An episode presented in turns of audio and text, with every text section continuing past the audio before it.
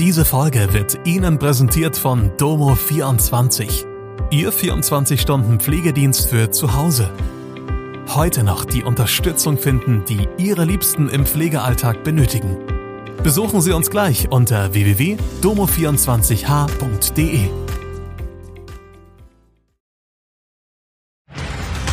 Hallo, das sind die Nachrichten von Freitag aus Mannheim und der Region.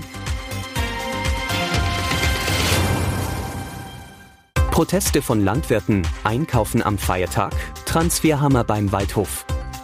Vor der geplanten Aktionswoche des Bauernverbands warnt die Polizei Mannheim vor größeren Einschränkungen im Straßenverkehr am Montag. Ab dem Nachmittag sollen hunderte Traktoren im Mannheimer Stadtgebiet unterwegs sein. Nach derzeitigem Stand werde es dann im Anschluss am Abend zwischen Mannheim-Sandhofen und Lampertheim an der Bundesstraße 44 ein Mahnfeuer geben.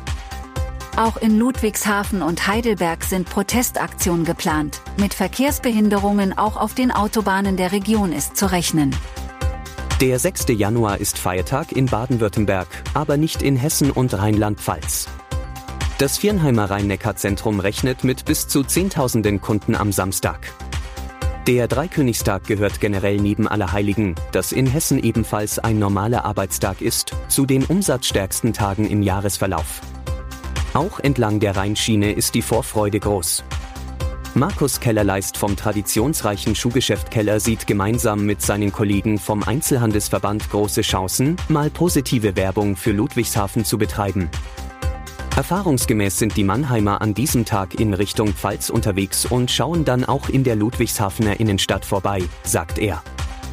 In Baden-Württemberg und zehn weiteren Bundesländern enden am Wochenende die Schulferien.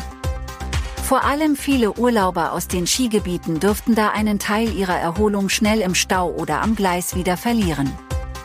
Automobilclubs rechnen schon ab dem frühen Samstagvormittag mit viel Reiseverkehr, vor allem Richtung Norden, aber wegen des Bettenwechsels in den Wintersportzentren auch Richtung Alpen und Mittelgebirge. Auch ab Sonntagmittag wird ein hohes Rückreiseaufkommen bis in den Abend erwartet.